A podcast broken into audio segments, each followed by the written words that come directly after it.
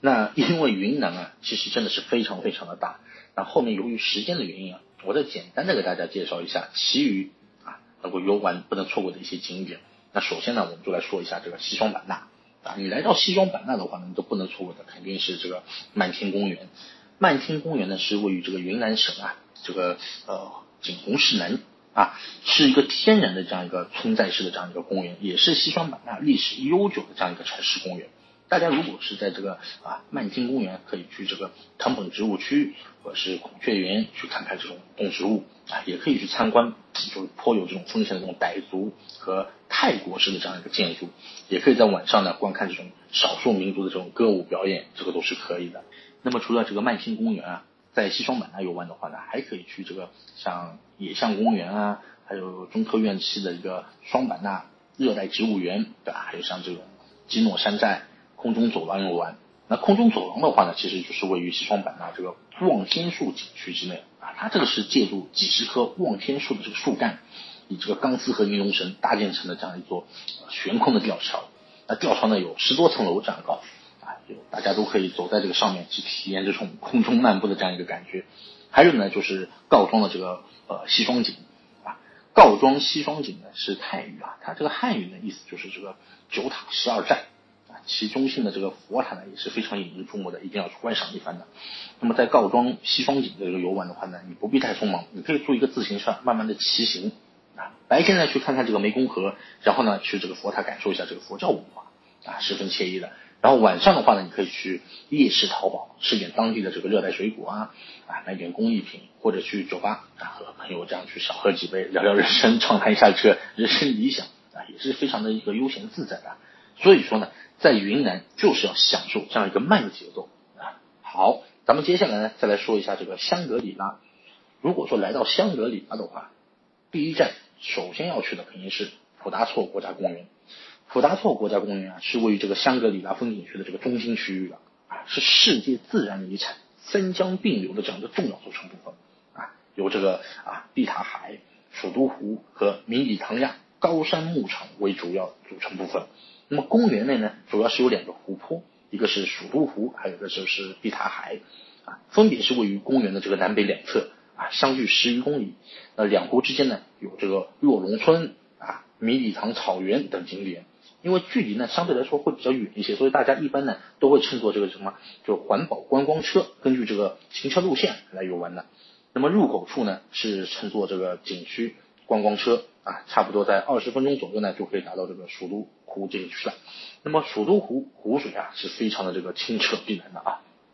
湖畔呢是有一片延绵的这个高原牧场啊。春夏季节的话呢，这个草场上面还有野花盛开，非常非常的漂亮。那么在冬季的时候的话呢，你这个湖面上，哎，这个水汽凝结啊，就看上去呢，就像一片白雾啊弥漫在这个水面上啊。你只有搭乘这个清早最早的一班车到这边来，才能够看看到这样一个奇景。那么草场呢，沿湖搭建有这个步行栈道，走完一圈的话呢，差不多一个小时左右啊。栈道的尽头呢，就是这个环保车站了啊。游玩结束，上车抵达下一个目的地。那么环保车的下一站啊，就会到什么呢？就是这个米里塘草原啊，平坦开阔啊。再往前行的话呢，就会经过公园这个游客服务站，这里呢有这个啊桑错卡餐厅啊，条件虽然很一般，但是它那边价格啊比较贵的。对吧？如果说真的是比较累了、比较饿了，而且呢，你也正巧没有自带干粮的话呢，也只能在这边吃午餐，顺便休息一下。所以说，这边还是建议大家，如果去那边的话呢，呃，之前先准备一些吃的东西啊。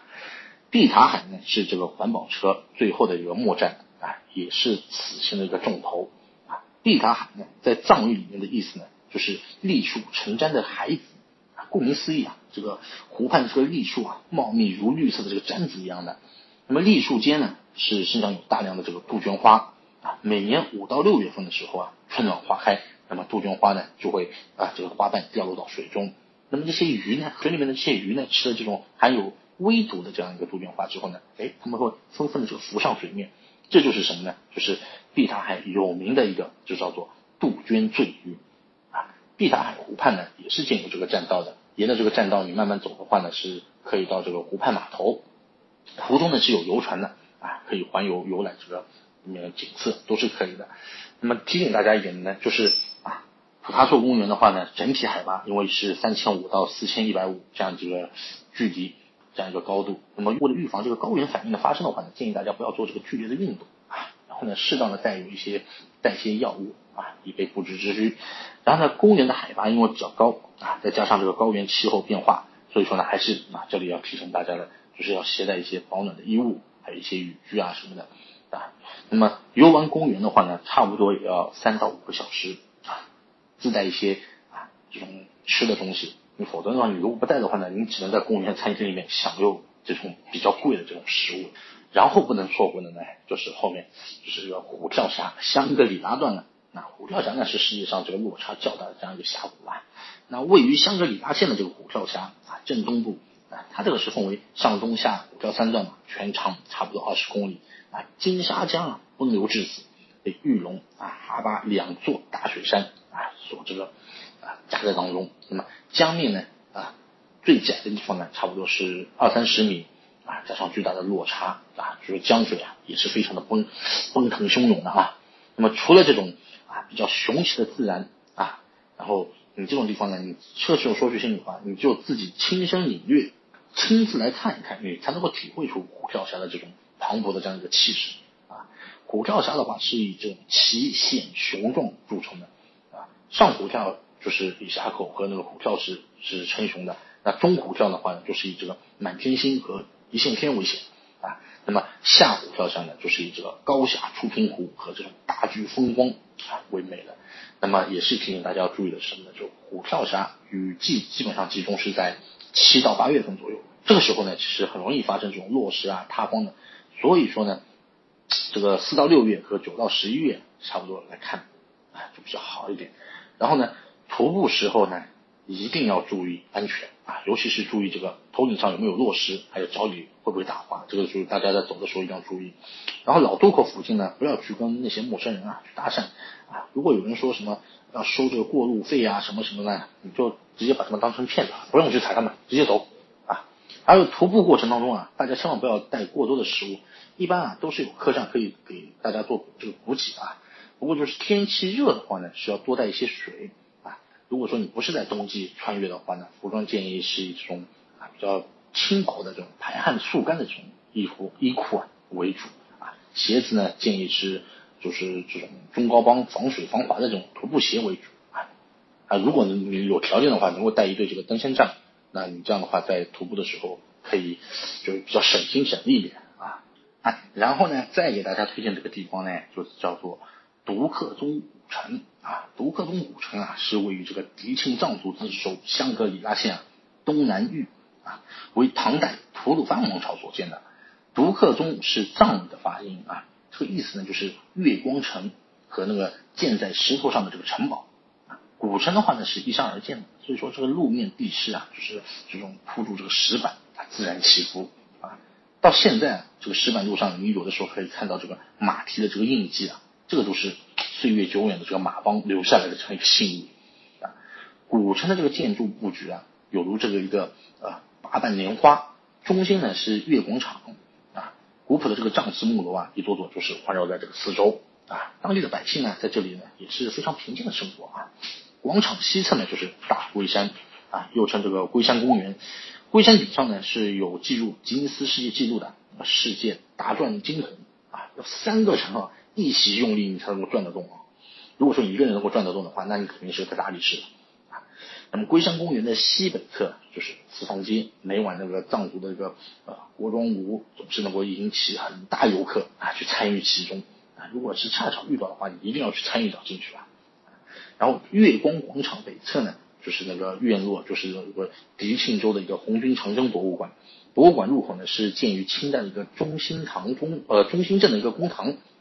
啊，这个礼堂又称作为什么藏经堂啊？建筑风格呢是融了融入了这个汉代啊，就是汉朝呃还有藏汉族、藏族、纳西族这样一体的，颇具这样一个观赏价值。那么长城博物馆的南侧呢是迪庆州博物馆啊，这个馆内的话呢也是陈列着很多新石器时代的一些文物和藏医药的这样一个展示啊，如果有兴趣的话可以过来看一下的。那么古城大部分的居民呢，都现在已经是被改建成这个客栈啊，然后呢是呃餐馆和商铺，那这里面呢就卖当地比较有特色的一些藏刀，哎呀牦牛肉啊，还有藏品啊这些东西。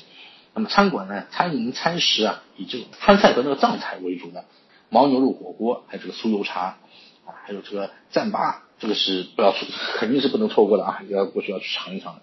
然后客栈的话呢，也是多以这种藏族的这个特色为主，价格的话相对于这个新城宾馆会贵一些啊，但是呢，它这个地方呢，就是好就好在什么呢？就是风情浓郁啊，每天这个人流啊也是络络不绝的。那么在二零一四年的时候，其实。在那个独克宗啊，它发生过这个大火啊，这这使得大片的这个藏民居啊变成了一个废废墟了啊，这个也是非常非常的可惜啊。但是你如果是身处其中的话呢，其实你还能够辨别得出当年古城这样的一个辉煌的。所以说当时当年的这个大火真的是非常非常的可惜啊。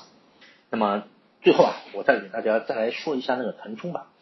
其实啊，说到腾冲游玩的话，我觉得我都能单独给大家来开一场这个。直播来给大家重点来介绍一下了，但是因为今天呢也确实是时间原因啊，我们只能在大部分时间呢是说一些前面比较大众的一些玩法和介绍。那腾冲呃腾冲的话呢，也只能说是啊捎带给大家简单的来介绍一下吧。那么去到腾冲的话呢，其实最著名的就是什么呢？就是和顺古镇了。和顺古镇啊是位于这个腾冲县啊以西四公里这个左右的地方啊，它是始建于明代，因为这个小河绕村啊。所以呢，就被称之为这个和顺。后来呢，一些文人雅士呢，就取名这个适和明顺之意，然后呢，就是更名成这个和顺了。和顺古镇是云南省著名的这个侨乡啊，更是这个茶马古道的一个重镇，西南丝绸之路的这个必经之地啊。古镇建筑呢，也是这种环山而建啊，从东到西啊，就渐次递升啊，延绵两三公里。就一座座的这种明清时期的这个祠堂啊、牌坊，还有古宅，就遍布古镇啊。镇子前呢，一马平川啊，清溪绕村啊，就一派和谐的这种田园风光。那么镇内主要的景点有哪些呢？就是一个呃滇缅抗战博物馆，还有那个中天寺，还有个湾楼子刘氏的那个宗祠啊，还有个是那个爱思奇纪念馆，哎，文昌宫和那个和顺图书馆。你沿着这个古镇。这个巷子，你可以去探访一下古镇内的一些老屋，还有老街啊，这种老的这种宗祠啊。湾楼子居民博物馆呢，是能够让你大开眼界的啊。这个地方呢，建筑还是可以是这样的哈，就是说你从没看过啊，原来这个建筑是可以这样子。然后怪不得呢，前段时间热播的电视剧啊，就是《北京爱情故事》，哎，他就专门跑来在这个地方来取景的啊。顺势那个宗祠和这个翡翠大王故居啊，也很让你感叹到这个古镇建筑的精致。如果说你走在这个里面，你累了的话呢，可以是在这个刘氏宗祠内啊，就茶馆里面去坐一坐啊，喝一杯用当地的这个龙潭水就烹制的这样的一个茶啊，就是唇齿留香啊。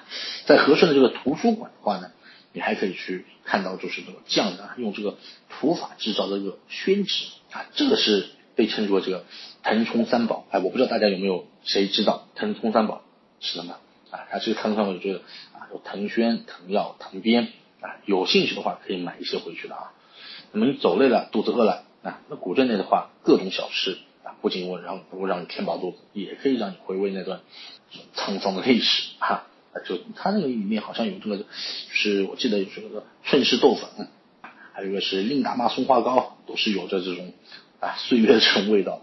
或者呢，你也可以随便找一个饭馆啊，坐下来点一份当地比较有特色的三滴水啊，头脑或者是那个土锅子。光是吃啊，就可以已经让你感觉到不虚此行了啊。那么和顺古镇呢，它这个面积啊也是不小的啊。想完全看完的话呢，一天肯定是不够的。所以呢，我们是建议在镇上呢是住一个晚上啊，不光是有时间去观光这些景点，还可以去体验一下这种古民居改造的这样的客栈啊。镇内客栈其实是比较多的，多以这种老式的居民啊，就是老式的这种民居改造而成的。那么不乏这种两进。啊，还有这种三进的这样一个大院子啊，价格也不贵。你如果是找到一家中意的客栈啊，然后在里面懒懒散散的睡到这个自然醒吧，然后再慢慢的溜达古镇，这个随便吃一些这种小吃。这个当地有一种小吃就是这个叫大猪下啊，这个去尝试一下。然后呢，在这个河边啊，洗洗亭上面晒晒太阳啊，就像当地人一样，感受一下这个当地的这种悠闲，对吧？那么和顺古镇逛完的话呢，可以是。出这个古镇，乘坐去这个啊热海泡泡温泉的。啊腾冲线的话，有旅游专线啊，是直接是可以到这热海这边去的。车费差不多大概是在五元吧，我记得是在五元左右。那么那个腾冲的热海风景区啊，俗称就是热海嘛。它它这个是位于这个腾冲县西南部的这个清水乡，距离这个腾冲县城啊差不多十公里左右。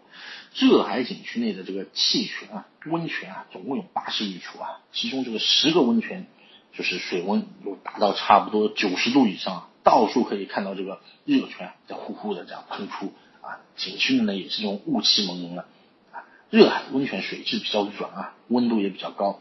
你如果是走到景区里面的话，吸引人的就是什么？叫做热海大火锅，就是一个就是圆形的一个温泉池，水温呢差不多有九十六度啊。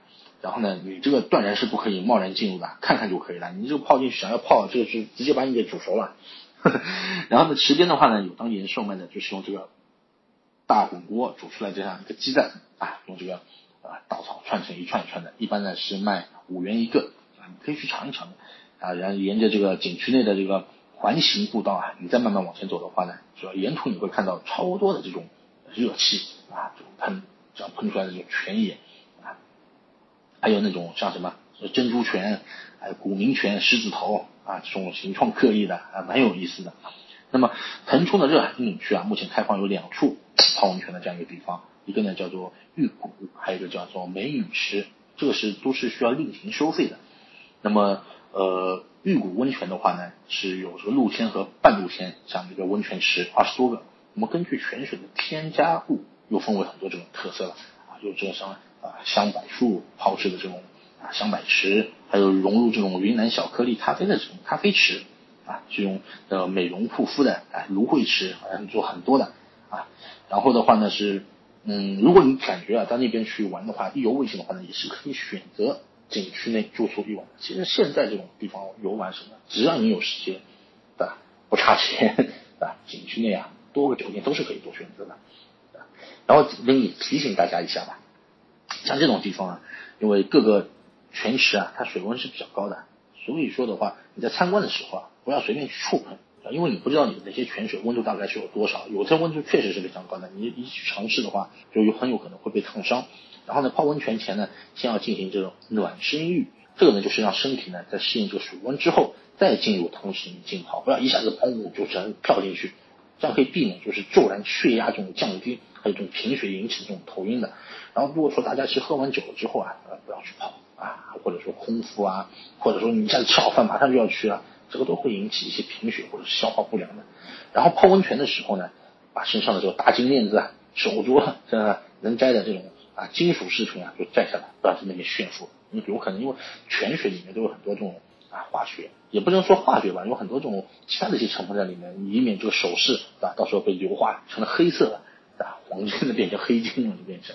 其实啊，在这个腾冲的话呢，还有像这种北海湿地啊，还有国葬墓园啊，还有这个。啊，银杏村还有叠水河瀑布，这些都是可以去看一下的。啊，所以说如果大家今后啊对于这个腾冲如果说是感兴趣的，那么我这里也会给大家再来做一场啊，我们来细说一下腾冲到底是怎么玩，有哪些好玩的，对吧？啊，说了云南那么多景点了，呃，大家是不是感觉意犹未尽呢？啊，其实呢，耳听为虚，眼见为实，对吧？有机会去过的朋友呢，可以再次前往云南去感受一下啊，云南这边旅行的惬意。对吧？那没去过的朋友呢，肯定是要在规划啊，一定要是去云南身临其境去体验一下云南真正的这个美